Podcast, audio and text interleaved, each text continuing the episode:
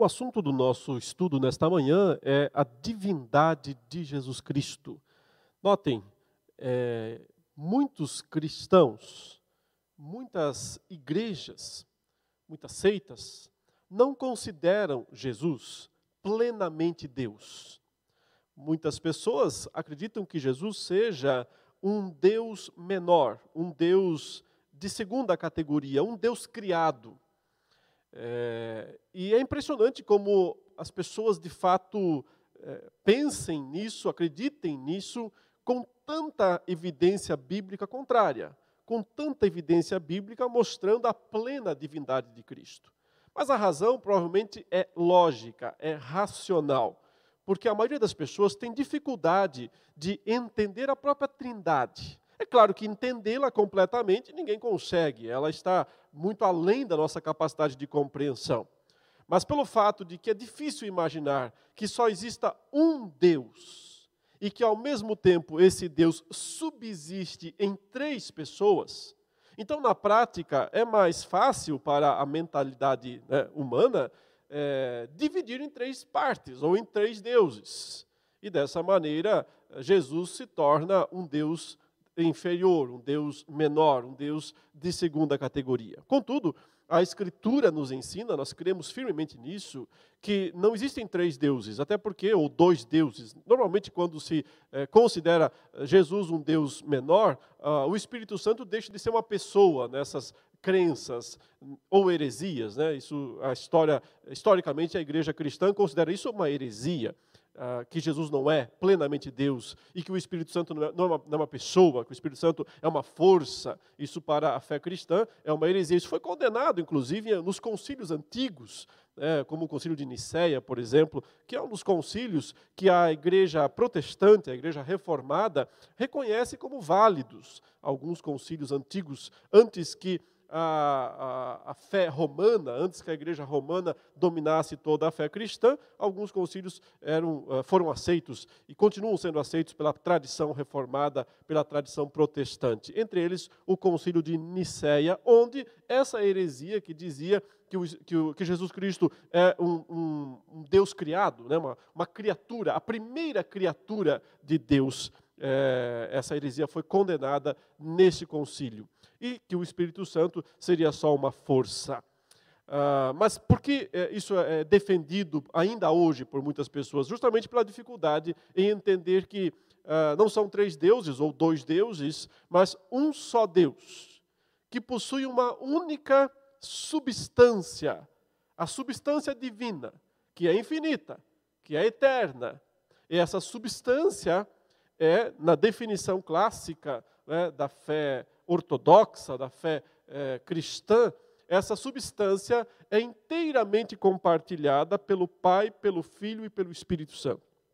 Ou seja, não é que ela é dividida em 33,333333333% para cada uma das pessoas. Não, cada pessoa da Trindade tem em si mesma a inteira substância divina. E é por isso que é difícil, é impossível racionalmente né, para nós uh, entendermos isso. Mas não, é, não há outra maneira de explicar, porque de outra maneira, ou nós dividimos em três essências, e aí são três deuses, ou nós uh, dividimos a própria essência em três. E aí se torna uma trindade compartimentalizada ou modular. É, na, na igreja antiga, muitos acreditavam numa espécie de módulos divinos, como se Deus ah, existisse em três módulos distintos: o Pai, o Filho e o Espírito Santo. Mas não é isso que afirma a fé ortodoxa, a fé cristã ah, histórica. Afirma-se que há só uma substância divina, só um Deus, e que é, é, é, é esse Deus, que é um, subsiste em três pessoas cada uma delas tendo em si mesma a essência divina completa, a pessoa do Pai, a pessoa do Filho e a pessoa do Espírito Santo. Alguns textos, por si só, né, sendo lidos, eles já eliminam qualquer possibilidade de considerar Jesus um Deus menor. Por exemplo, eu vou ler, embora não, não, sejam esses os textos que eu quero abordar hoje com mais detalhes, mas eu gostaria que nós lêssemos, para começar, o que está lá em 1 João, capítulo 5, versículo 20. 1 João, capítulo 5, versículo 20, diz assim: Também sabemos que o Filho de Deus é vindo e nos tem dado entendimento para reconhecermos o verdadeiro. E estamos no verdadeiro, em seu Filho Jesus Cristo. Agora veja o que ele diz desse que é o Filho, Jesus Cristo. Ele diz: Este é o verdadeiro Deus e a vida eterna. Este é o verdadeiro Deus e a vida eterna. Este quem? O Filho Jesus Cristo. Ou seja, não apenas o Pai é o verdadeiro Deus, mas também esse título é dado inteiramente, sem reservas, sem restrições, ao Filho. Ele é o verdadeiro Deus e a vida eterna. Portanto, uma passagem como essa já elimina qualquer possibilidade de considerar Jesus um Deus criado, um Deus eh, de segunda mão, um Deus menor. Outra passagem que igualmente elimina qualquer possibilidade é a, é a passagem de Tito, capítulo 2, carta de Paulo a Tito, capítulo 2. Veja o que está escrito né, no versículo 13 dessa carta. Tito 2, verso 13, diz assim: Aguardando a bendita esperança, ou seja, nós estamos aguardando a bendita esperança e a manifestação da glória do nosso grande Deus e Salvador, Cristo Jesus, o qual a si mesmo se deu por nós, a fim de remir-nos de toda iniquidade. Ou seja, Paulo está falando aqui que nós estamos esperando a volta de Cristo, não é?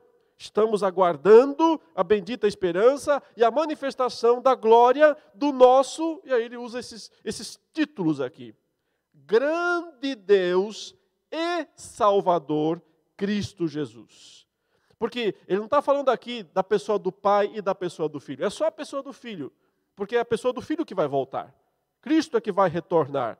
É a pessoa do Filho que se deu, diz o verso 14, né, a si mesmo por nós, morreu por nós, para remir-nos de toda iniquidade. Então, Cristo Jesus aqui está sendo chamado de grande Deus e Salvador, Cristo Jesus. Não é um pequeno Deus, não é um Deus pequeno, não é um Deus menor, um Deus inferior.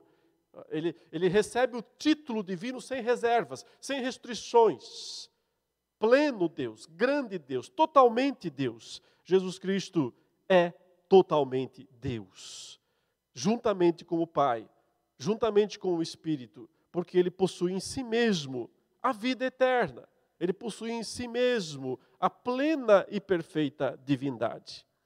Mas eu gostaria que nós meditássemos para termos uma visão um pouco mais completa a respeito da divindade de Jesus na passagem de João capítulo 1. João capítulo 1, nós vamos ler desde o verso 1 até o verso 18, porque nós teremos aqui como entender mais completamente, eu, eu creio, a, a divindade de Cristo Jesus. Enquanto eu vou lendo, eu vou fazendo algumas observações, apenas para marcar alguns pontos a serem retomados depois. Assim diz então o texto: No princípio era o verbo, essa palavra verbo, né, significa também palavra, é o termo grego logos, como você já deve saber. E é o termo que identifica Jesus antes de se encarnar. Então, no princípio era Jesus, o logos, o verbo, o Cristo. E o verbo, essa palavra aí, o logos, o Cristo, né, estava com Deus. E o verbo era Deus ele estava no princípio com Deus. Então, observe, ao mesmo tempo está com Deus e ao mesmo tempo é Deus. Só a Trindade pode nos dar é, respaldo para entender o que ele está falando aqui. Porque como ele pode ser Deus e estar com Deus? Primeira pessoa e segunda pessoa.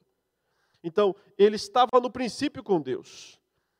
Todas as coisas foram feitas por intermédio dele e sem ele nada do que foi feito se fez. A vida estava nele, e a vida era a luz dos homens. A luz resplandece nas trevas, e as trevas não prevaleceram contra ela. Em seguida, ele passa a falar do testemunho de João Batista. Vamos ler. Houve um homem enviado por Deus, cujo nome era João. Aqui está o João Batista. Este veio como testemunha, para que testificasse a respeito da luz, a fim de todos virem a crer por intermédio dele. Ele não era a luz, mas veio para que testificasse da luz, a saber, a verdadeira luz que vinda ao mundo ilumina a todo homem. O Verbo, olha, ele retoma a palavra, o Verbo estava no mundo. O mundo foi feito por intermédio dele, mas o mundo não o conheceu. Veio para o que era seu, e os seus não o receberam. Mas a tantos quantos o receberam, deu-lhes o poder de serem feitos filhos de Deus, a saber, aos que creem no seu nome, os quais não nasceram do sangue, nem da vontade da carne, nem da vontade do homem, mas de Deus. E aí a, o verso 14 mostra a encarnação do Verbo, a encarnação de Cristo. E o Verbo se fez carne e habitou entre nós, cheio de graça e de verdade. E vimos a sua glória, glória como do unigênito, único gerado, né, o único filho do Pai. João testemunha a respeito dele e exclama: Este é o de quem eu disse: O que vem depois de mim, contudo, tem a primazia, porquanto já existia antes de mim. Porque todos nós temos recebido de sua plenitude e graça sobre graça. Porque a lei foi dada por intermédio de Moisés. A graça e a verdade vieram por meio de Jesus Cristo. Ninguém jamais viu a Deus.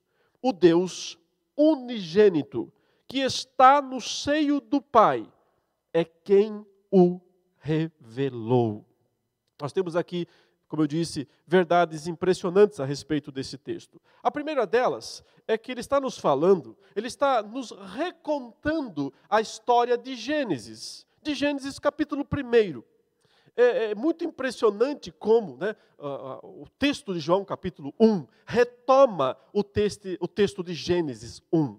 Porque uh, o mesmo Espírito que revelou o modo como o mundo foi criado lá em Gênesis 1, agora nos dá mais detalhes. Não é uma releitura de Gênesis, é uma leitura com adições, com complementos. Porque o Novo Testamento tem o poder de complementar a revelação do Antigo Testamento. É por isso também que nós nunca devemos ler o Antigo Testamento por si só, sozinho. Isso é um erro hermenêutico cristão. Isso é, é, é, é seguir o judaísmo. Nós não somos judeus, nós somos cristãos. Nós entendemos que o Novo Testamento nos ajuda, nos interpreta, nos faz ler corretamente o Antigo Testamento. Então, nós lemos o Antigo Testamento com os óculos do Novo Testamento. Eu, hoje em dia, nos estudos acadêmicos, teológicos, né, exegéticos, se fala muito sobre o uso do Antigo Testamento no Novo Testamento. É uma excelente ferramenta, um excelente estudo que tem sido desenvolvido nas últimas décadas, pelo menos. Eu, pessoalmente, tomo parte nesse estudo, por causa dos meus assuntos, meus, meus estudos em Apocalipse. Estudar o Antigo, o modo como o Novo Testamento utiliza o Antigo Testamento é muito importante. Mas mais importante, importante disso é o modo como o Novo Testamento influencia o Antigo Testamento. Sim, porque nós temos que ler o Antigo Testamento com os óculos do Novo Testamento. Ou seja, quando nós lemos João capítulo 1, nós temos que entender que ele está somando, sim, informações, desvendando mistérios que estavam lá na leitura de Gênesis 1, mas não estavam tão claros, não estavam assim tão fáceis de ver. Então o Espírito Santo aqui nos mostra isso. Ora, nós temos que ler, meus irmãos, o que está lá em Gênesis capítulo 1 e comparar com esse texto que nós temos em mãos aqui. Então, portanto, vamos lá para Gênesis capítulo 1 e vejamos o que diz aí os versículos 1 a 3. Gênesis 1 diz o seguinte: No princípio criou Deus os céus e a terra. Então, olhe como essa expressão está lá em João 1,1. Né? No princípio era o Verbo, e o Verbo estava com Deus, e o Verbo era Deus, e tudo que foi feito foi feito por intermédio dele. Mas o texto diz aqui no verso 2: A terra, porém, era sem forma e vazia, Havia trevas sobre a face do abismo e o Espírito de Deus pairava por sobre as águas. Verso 3: Disse Deus: haja luz, e houve luz. E viu Deus que a luz era boa, e fez separação entre a luz e as trevas. Chamou Deus a luz dia e as trevas noite. Houve tarde e manhã o primeiro dia. Basicamente, no primeiro dia da criação, a única coisa que Deus criou foi a luz. Ele criou a luz para confrontar as trevas, para resplandecer nas trevas. Uh, João está falando disso também, porque ele diz: a luz estava lá, a luz é a, a, a luz do mundo, né? e a luz resplandece nas trevas, e as trevas não prevaleceram contra ela. Mas isso quer dizer então, será que João está nos dizendo que Jesus é essa luz que foi criada no primeiro dia? Essa é uma teoria que muitos seguem. Acham que Jesus é a primeira criatura de Deus, a primeira criatura do Pai, que ele criou Jesus, talvez no primeiro dia e Jesus então passa a existir no primeiro dia? Será que Jesus é a luz que foi criada por Deus? Se ele fosse, então ele seria de fato né, a primeira criatura de Deus e seria então uma, um Deus menor, no máximo né, um Deus com letra minúscula. Mas quando a gente vê, e voltemos então ao texto de João, em nenhum momento, em nenhum momento é dito aqui em João 1, de 1 a 4, mesmo quando ele menciona Jesus como luz, mas em nenhum momento ele diz que Jesus foi criado. Em nenhum momento. Ele assume que Jesus estava lá quando as coisas foram criadas. O texto diz: no princípio era, ou existia, estava lá o Verbo, o Cristo a palavra, que vai se encarnar no verso 14. O Verbo se fez carne. Então, ele estava lá no princípio com Deus. E o Verbo estava com Deus. E o Verbo era Deus. Ele não foi criado. Ele estava, ele existia. Sempre esteve lá. Ele repete isso no verso 2. Ele, que é o Verbo, é a palavra, é Cristo, estava no princípio com Deus todas as coisas foram feitas por intermédio dele. Ora, se todas as coisas foram feitas por intermédio dele, então a própria luz foi feita por intermédio dele. Ele não pode ser a luz nesse sentido, que foi criada no primeiro dia. Ele é o instrumento pelo qual aquela luz foi criada. Sendo o instrumento da criação, da própria luz enquanto algo que existe, então ele é fonte da luz. Sendo a fonte da luz, podemos dizer que a luz estava nele, claro. Podemos dizer que ele é a própria luz que vinda ao mundo ilumina todo homem. Ele pode dizer, portanto, eu sou a luz do mundo. Quem me segue não anda em trevas. Por quê? Porque ele foi a luz criada no primeiro dia? Não, é porque ele é o criador da luz. É porque ele é o autor da luz porque é através dele que a luz veio a existir. Então, para entender onde de fato está Jesus em Gênesis 1, 1 e 2, porque ele está lá. O Espírito Santo está lá também, pairando sobre as águas. A Trindade está lá, o Pai, o Filho o Espírito Santo. As três pessoas do único Deus, da única substância divina. As três pessoas estão lá em Gênesis 1, 1 e 2. Mas onde estão? Como identificar o Filho? O Espírito está lá, o Pai está lá. Como identificar o Filho? Ele não é a luz, mas ele é o instrumento pelo qual a luz seja eh, foi criada. Então, se você vê essa, essa primeira expressão de Deus, a primeira fala de Deus em Gênesis, capítulo 1, versículo 3, temos a primeira fala, Deus fala, ele diz algo. E o que é que ele diz? Verso 3: Disse Deus: haja luz. E, consequentemente, porque o que, Deus diz acontece, né? Houve luz. Então, note: Jesus não é a luz, ele é o haja. Disse Deus: haja luz. Você tem as duas palavras ali: haja luz. Cristo não é a luz, ele é o haja, ele é a ação porque verbo não é palavra em ação? No princípio era o Verbo, é a palavra em ação, é o Logos divino, é a palavra de Deus, é o poder da palavra de Deus. Então, o que é Cristo? É a expressão de Deus, é Deus se expressando, é Deus falando, é Deus agindo, é Deus aparecendo. Toda manifestação de Deus, toda aparição de Deus, sempre é a palavra, sempre é o Logos, sempre é a manifestação do Filho de Deus. E por isso Jesus não pode ser um Deus menor, porque ele é a manifestação visível sempre que aparece Deus, sempre que fala Deus, sempre que Deus se manifesta. É o Filho se manifestando, porque essa é a função dele, do Filho. Cada pessoa da Trindade tem a sua própria função. Cada pessoa da Trindade faz algo que lhe é próprio. E a função do Filho é justamente manifestar Deus. Portanto, meus irmãos, todas as vezes no Antigo Testamento em que Deus aparece ou em que Deus fala, é Cristo aparecendo, é Cristo falando. E o próprio João nos diz isso com todas as letras aqui no versículo 18. O que João diz no capítulo 1, versículo 18? Ele diz: Ninguém jamais viu a Deus. Então, se eu entendo que aqui é a primeira pessoa, é a pessoa do Pai, está sendo dito que ninguém jamais viu. Então, como Deus foi visto, se ele apareceu tantas vezes ao longo de todo o Antigo Testamento? Eh, João nos explica na sequência.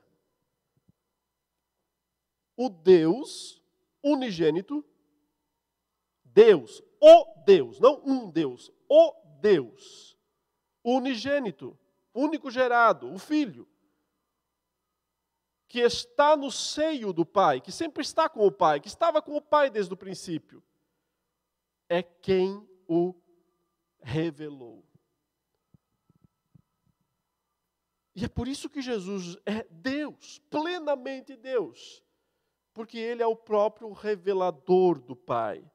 Todas as vezes que o Pai aparece, é o Filho aparecendo, é Jesus manifestando a presença do Pai.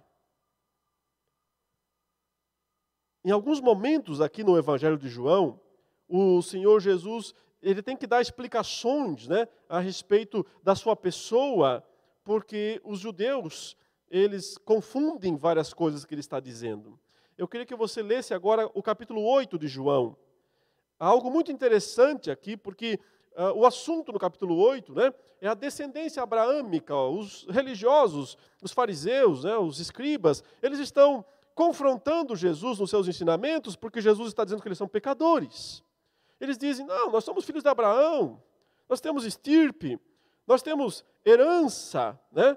nós temos. Uh, uh, e você quem é? Eles começam a questionar Jesus, uh, porque Jesus está dizendo que Abraão o apoiaria, que Abraão eh, chegou até mesmo a ver o dia de Jesus. Vamos ler aqui a partir do, do verso 52.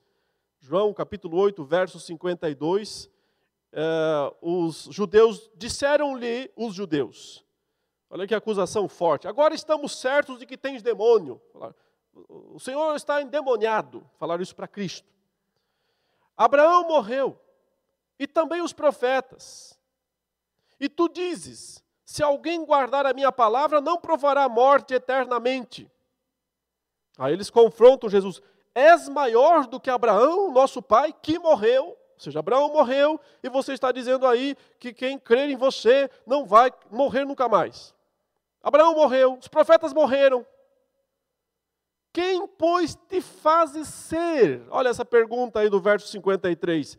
Quem você está dizendo que você é, afinal de contas?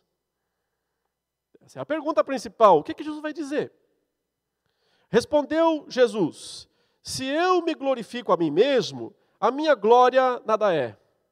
Quem me glorifica é meu Pai, o qual vós dizeis que é vosso Deus.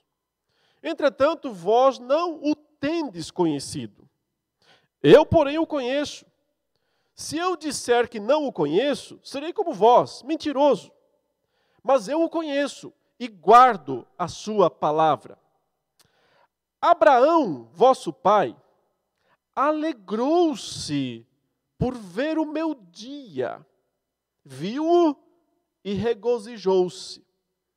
Perguntaram-lhe, pois, os judeus: Ainda não tem 50 anos e viste Abraão? Respondeu-lhe Jesus: Em verdade, em verdade eu vos digo, antes que Abraão existisse, eu sou. Então pegaram em pedras para atirarem nele, mas Jesus se ocultou e saiu do templo. Eu não sei se você pegou todos os detalhes dessa passagem, mas ela é impressionante. Sim, eles estavam discutindo com Jesus e acusando, você deve estar endemoniado, né, Jesus, falando bobagem desse jeito. Olha só, quem crê em você não vai morrer. Ora, se Abraão, que é o nosso pai, morreu, se todos os profetas morreram, como é que você está falando um negócio desse? Jesus diz: Abraão, Abraão viu o meu dia e se alegrou por causa disso. Aí eles perguntam para ele: como assim Abraão viu você? Você não tem 50 anos ainda, Jesus tinha menos de 30, não tem nem 50 anos, até exageraram um pouco, né, para dar um tom a mais forte. Ele não tem nem 50 anos, está falando que você viu Abraão? Não, Jesus disse: Abraão me viu, não falou eu vi Abraão. Abraão me enxergou e se alegrou por isso. Ora, meus irmãos, em que ocasião Abraão teria visto Jesus? Todas as vezes que o Senhor apareceu a Abraão. Por exemplo, em Gênesis 12, 7, quando o Senhor aparece a Abraão. Por exemplo, em Gênesis 17, 1, que diz assim: ah, apareceu a, o Senhor a Abraão nos carvalhais de Mange, ao meio-dia. Por exemplo, quando os três homens vieram falar com Abraão, porque dois deles iam descer para Sodoma para destruir Sodoma e Gomorra, eram dois anjos, mas pareciam homens. E no meio dos três estava o próprio Senhor ali, fisicamente visível. Isso, obviamente, era uma aparição temporária de Deus, que você já estudou conosco aqui no passado, né? Chamamos isso de teofania uma manifestação de Deus fisicamente, mas temporária. Na verdade, todas essas vezes, quem apareceu ali foi o próprio Cristo.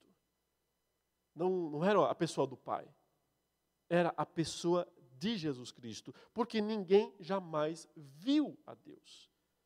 Se Deus apareceu em algum momento, quem apareceu foi Cristo Jesus. Antes de nascer, evidentemente assumindo formas temporárias para se comunicar. E é isso que Jesus está dizendo para eles. Abraão me viu, viu o meu dia, ou seja, viu o que eu ia fazer. Até porque o Senhor mesmo anunciou isso para Abraão várias vezes. Eu vou te dar um filho, Abraão. Eu vou te dar um descendente, Abraão. Em ti serão benditas todas as famílias da terra, todas as nações do mundo serão benditas em ti. Mas se não bastasse Jesus dizer isso para os judeus naquele momento, Abraão me viu. Ele ainda diz outra coisa, que foi o motivo pelo qual, no verso 59, os judeus pegaram em pedras para apedrejá-lo. Porque olha o que ele diz no verso 58. Em verdade, em verdade vos digo, antes que Abraão existisse. Ele não diz, eu existia. Ele podia ter dito isso porque também seria verdade. Mas ele usou uma outra expressão. Ele disse: Antes que Abraão existisse, eu sou. E quando ele falou essa expressão, eu sou, os judeus pegaram em pedras para atirar nele. E por quê? Porque para os judeus isso foi a, a maior das blasfêmias. Porque quem disse no Antigo Testamento, no capítulo 3 de Êxodo, quando Moisés perguntou: Qual é o teu nome, Deus? Qual é o teu nome? Eu preciso dizer lá para o meu povo no Egito qual é o teu nome, porque eles vão me perguntar Quando eu voltar lá e disser para eles, eu estou aqui para libertá-los, porque Deus me enviou para libertá-los. Eles vão me perguntar, mas que Deus é esse? Porque aqui tem um monte de Deus, tem o Ra, tem os deuses do Egito, tem os deuses de Canaã. Que Deus é esse que me enviou, que enviou você, Moisés? O que, que eu digo para eles, Deus? Fala o seguinte, vou te dizer o meu nome. Fala o seguinte para eles: Eu sou o que sou. Eu sou o que sou. Êxodo 3, 14. Foi isso que Jesus disse aqui. Antes que Abraão existisse, eu sou aquele lá. Eu sou aquele que apareceu para Moisés, que existiu antes de Abraão, não é? Não. Mas Cristo existe antes de Abraão, e existe antes de Moisés, e existe antes de Adão, e existe antes de todos os outros. Quem existe antes de todos é Cristo. Eu sou. Ou seja, meus irmãos, aquele nome do Antigo Testamento que foi usado para revelar o nome de Deus, que é o tetragrama, né, as quatro consoantes hebraicas, que muitos traduzem como Jeová, ou como Yahvé. Ninguém sabe pronunciar esse nome, a pronúncia se perdeu. Mas por trás desse nome, Jeová ou Yahvé, está a expressão eu sou. E Cristo diz: Eu sou. Então, Ele é Jeová, Ele é Yahvé. Antes de se revelar como Jesus, Ele se revelava, Ele revelava a pessoa do Pai, através do nome Yahvé. E se você quiser mais uma evidência a respeito disso, você pode ler comigo o que está em João 12. Em João 12, versículos 37 até o 43, nós vemos Jesus mostrando isso interessantemente.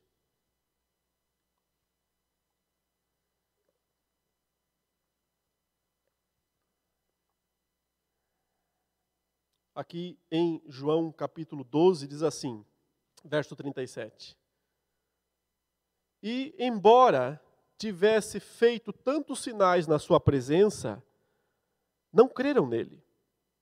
Para se cumprir a palavra do profeta Isaías, que diz: Senhor, quem creu em nossa pregação? E a quem foi revelado o braço do Senhor? Por isso não podiam crer. Porque Isaías disse ainda: cegou-lhes os olhos e endureceu-lhes o coração, para que não vejam com os olhos, nem entendam com o coração, e se convertam e sejam por mim curados. Agora observem o verso 41, porque ele está fazendo uma ligação com o que ele acabou de citar. Isto disse Isaías, porque viu a glória dele. A glória de quem? A glória de Cristo. Porque viu a glória dele e falou a seu respeito.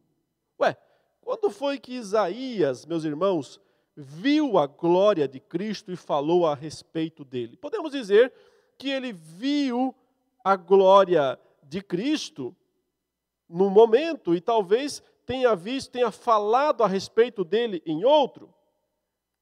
Note, os dois textos citados aí em cima. O primeiro qual é? Ele está dizendo o seguinte no verso 37 a 38. E embora tivesse feito tantos sinais na sua presença, não creram nele, para se cumprir a palavra do profeta Isaías. Esse que ele vai dizer na sequência, viu a glória dele e falou a respeito dele. Muito bem. Que diz? O que disse Isaías então? Primeira citação: Senhor, quem creu em nossa pregação? E a quem foi revelado o braço do Senhor? Que citação é essa? Isaías 53. Isaías 53, verso 1. Senhor, quem creu em nossa pregação? A quem foi revelado o braço do Senhor? Na sequência, o que, que ele descreve? O sofrimento do Messias, sua morte, sua dor. Tudo que Cristo, tudo que o Messias enfrentou, veja aí no versículo 2, Ele foi subindo, Isaías 53, verso 2. Ele foi subindo como renovo perante ele, como raiz de uma terra seca. Não tinha aparência, nem formosura. Olhámo-lo, mas nenhuma beleza havia que nos agradasse. Era desprezado e o mais rejeitado dentre os homens. Homens de dor, homem de dores e que sabe o que é padecer, e como um de quem os homens escondem o rosto, era desprezado, e dele não fizemos caso. Certamente ele tomou sobre si as nossas enfermidades, e as nossas dores levou sobre si. E nós o reputávamos por aflito, ferido de Deus e oprimido, mas ele foi traspassado pelas nossas transgressões e moído pelas nossas iniquidades. O castigo que nos traz a paz estava sobre ele, e pelas suas pisaduras fomos sarados. Ou seja, Isaías falou sobre a obra de Cristo, falou a respeito de Cristo. E falou nessa passagem de Isaías 53. Mas agora volte para o capítulo 12 de João, porque tem a outra citação. Afinal de contas, né, o versículo 39 diz: Por isso não podiam crer porque Isaías disse ainda, verso 40, cegou-lhes os olhos e endureceu-lhes o coração, para que não se para que não vejam com os olhos, nem entendam com o coração e se convertam e sejam por mim curados. E aí João arremata. Isaías disse isso porque viu a glória dele e falou a seu respeito. Já vimos que ele falou a seu respeito porque ele citou Isaías 53, a morte, o sofrimento, a expiação, né, o perdão dos pecados. Mas e quanto à glória? Quanto que Isaías viu a glória de Cristo? É isso que o texto está dizendo, ele viu a glória de Cristo. Quando? A outra citação nos remete a que texto do Antigo Testamento? Queria que você fosse até ele. Isaías capítulo 6. Isaías capítulo 6. É esse texto que está sendo citado por João E que João está dizendo aqui que foi o momento em que Isaías viu a glória de Cristo. Né? Isso especificamente é o versículo 10 de Isaías 6, quando fala: torna insensível o coração deste povo, endurece-lhe os ouvidos, fecha-lhe os olhos, para que não veja, não venha ele a, a ver com os olhos, a ouvir com os ouvidos, a entender com o coração, e se converta e seja salvo. Mas o que é que Isaías está vendo? No capítulo 6, vá ao verso 1 e você entenderá o que é que Isaías está vendo. No ano da morte do rei Uzias, Isaías diz: Eu vi o Senhor assentado sobre um alto e sublime trono, e as abas de suas vestes enchiam o templo. Serafins estavam por cima dele Cada um tinha seis asas. Com duas cobria o rosto, com duas cobria os seus pés, e com duas voava. E clamavam uns para os outros, dizendo: Santo, Santo, Santo é o Senhor. Olha esse termo aí, Senhor, tudo em maiúsculos. Palavra hebraica, Yahvé ou Jeová. Santo, Santo, Santo é Jeová, o Senhor dos exércitos. É Yahvé dos exércitos. Toda a terra está cheia da sua glória. As bases do limiar se moveram à voz do que clamava, e a casa se encheu de fumaça. Então disse eu: quem disse? Isaías disse: Ai de mim, estou perdido, porque sou homem de lábios impuros. Habito no meio de um povo de impuros lábios, e os meus olhos viram. Quem? O rei. Quem? Yahvé dos exércitos. Jeová dos exércitos, o Senhor dos exércitos. O que João nos falou? Isso disse Isaías, porque viu a glória dele. Meus irmãos e irmãs, aceitem. Quem, está, quem estava sentado nesse trono visivelmente não era outro senão nosso Senhor Jesus Cristo. Aquele que, quando Deus aparece, é Ele que aparece. E quando Ele aparece, Deus aparece. Porque ninguém jamais viu a Deus. Mas o Deus unigênito que está no seio do Pai é quem tem a função de revelar a Cristo. E ele, Jesus, antes de se tornar Jesus, o, o filho de Maria, o que se encarnou, o que se fez carne, antes de ser chamado pelo nome de Jesus, se chama o Eu Sou. Se chama Yahvé dos exércitos, Senhor dos exércitos. Eu sou o que sou. Porque esse nome pertence ao Pai, pertence ao Filho e pertence ao Espírito Santo. É o nome de Deus, do único Deus, que contudo subsiste em três pessoas e sempre que se revela, sempre que aparece, aparece como três pessoas. É desse modo que nós devemos entender que Jesus é Deus e é 100% Deus. Vamos para João 14, onde talvez essa passagem pode nos ajudar a fechar todas essas pontas, entender um pouco melhor isso tudo que nós temos dito aqui. João capítulo 14. O Senhor Jesus está para partir. Ele vai morrer. Ele vai ser morto. Ele vai se entregar. Depois vai ressuscitar, vai subir aos céus e vai assumir o seu reino o seu governo, a sua autoridade sobre céus e terra. Mas então ele fala uma palavra consoladora aos seus discípulos que, por um lado, vão sofrer com a morte dele, com a partida dele, mas ele quer prepará-los para o que vem de melhor lá na frente. Então ele diz o seguinte para eles: Não se turbe, não fiquem pesados, né? Não se turbe o vosso coração, não fiquem perturbados. Credes em Deus, crede também em mim. Vocês já creem em Deus, é isso que ele está falando. Então creiam também em mim. Na casa de meu pai há muitas moradas. Se assim não fora, eu vos teria dito, pois vou preparar-vos lugar. E quando eu for e vos preparar lugar, voltarei e vos receberei para mim mesmo, para que onde eu estou, estejais vós também, e vós sabeis o caminho para onde eu vou. Parei. Então o que Cristo disse? Eu vou ter que morrer. Faz parte do projeto. Tem que pagar o preço dos pecados. Eu vou morrer. Eu vou partir. Eu vou para a casa do Pai. Eu vou preparar um lugar para vocês lá. Quando eu terminar, eu volto para vocês irem para esse lugar. E vocês até já sabem como ir para esse lugar. Não sabem? Não, não sabemos. Notem o que diz Tomé no versículo 5. Esse Tomé, o duvidoso, né? Sempre está duvidando, mas que lá no final vai fazer uma declaração de fé tremenda, quando Tomé mais tarde vai colocar o dedo né, na, no corpo de Cristo ressuscitado, ele vai dizer: Senhor meu e Deus meu. Esse mesmo aqui, no final, confessa que Jesus é Senhor e Deus. Mas aqui ele diz o seguinte: Senhor, não sabemos para onde vais.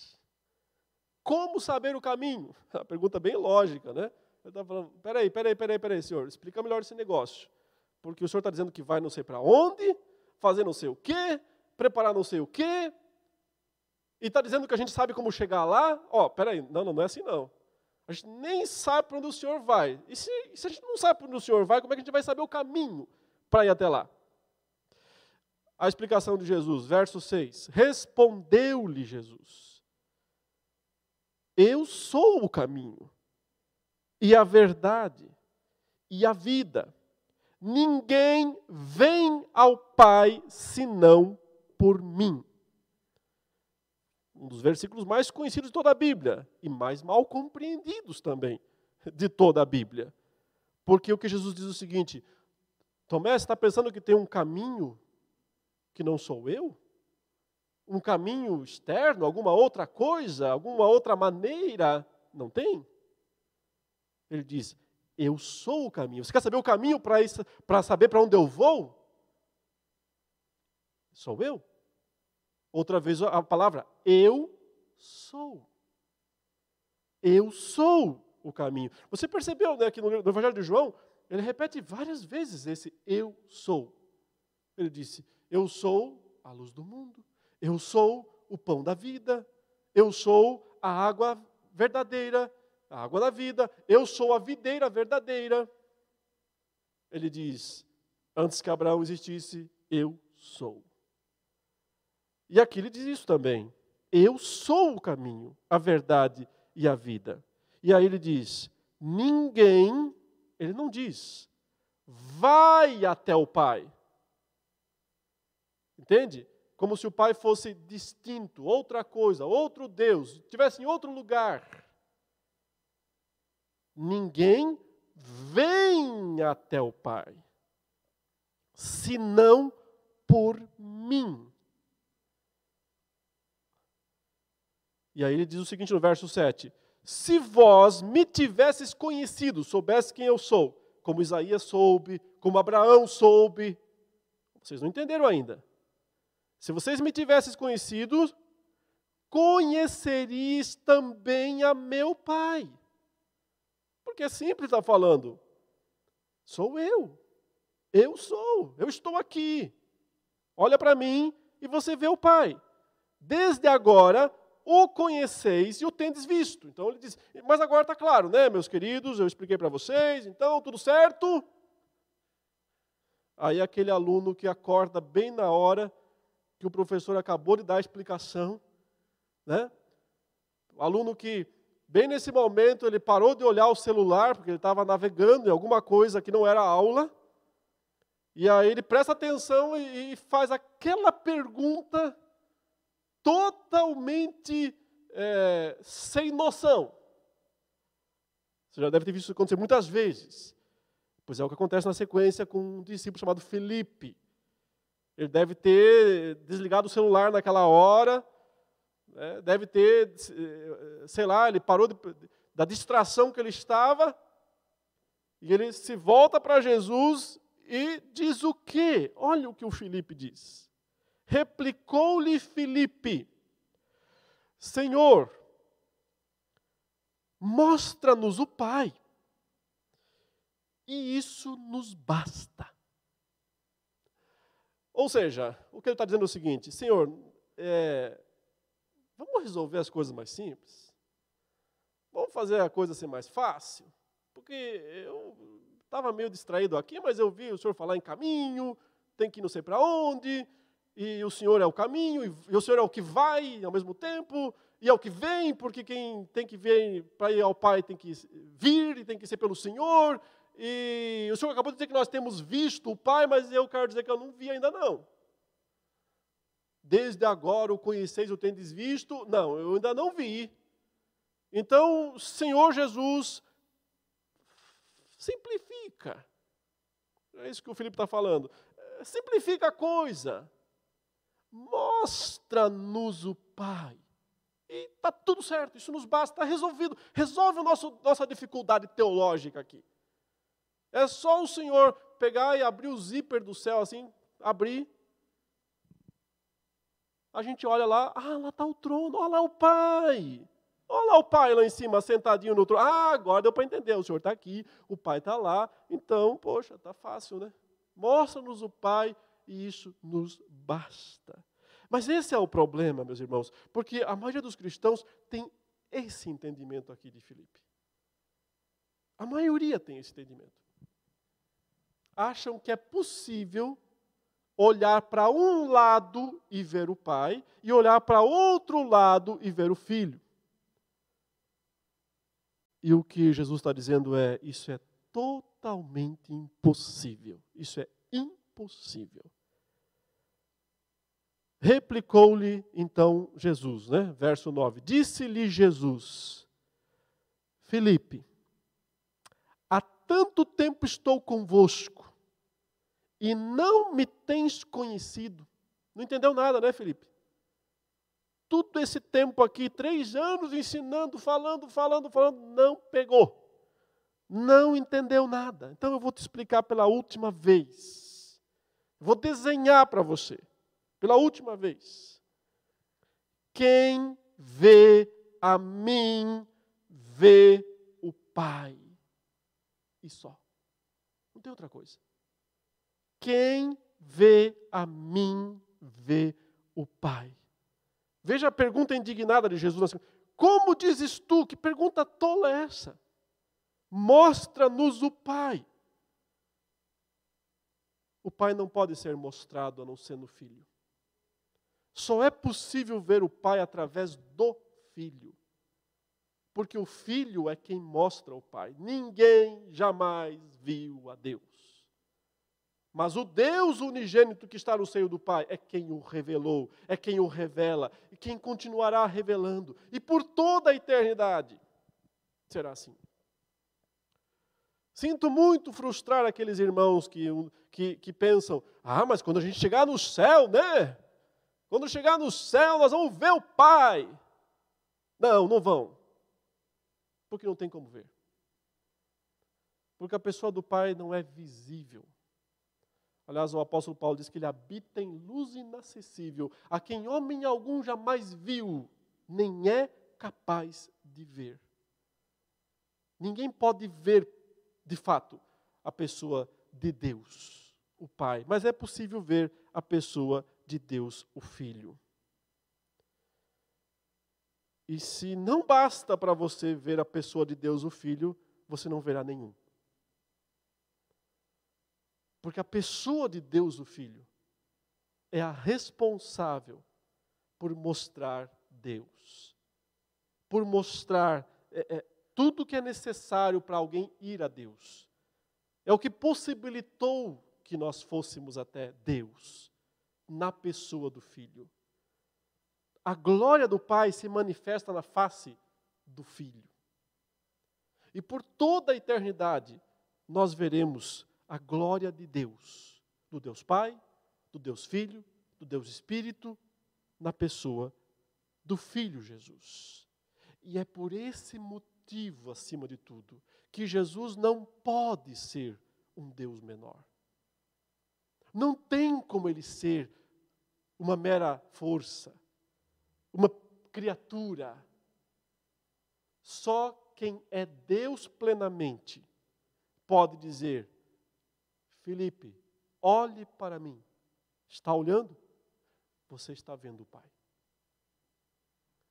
Porque nós vemos o Pai na pessoa do Filho, o qual é Deus pleno, completo, eterno, perfeito, o grande Deus e Salvador Jesus Cristo. Esse grande Deus e Salvador Jesus Cristo se fez carne e habitou entre nós e deu-se como um resgate pelos nossos pecados, e ressuscitou, e retornou aos céus, e está reinando sobre céus e terra exatamente agora, porque Ele é Deus.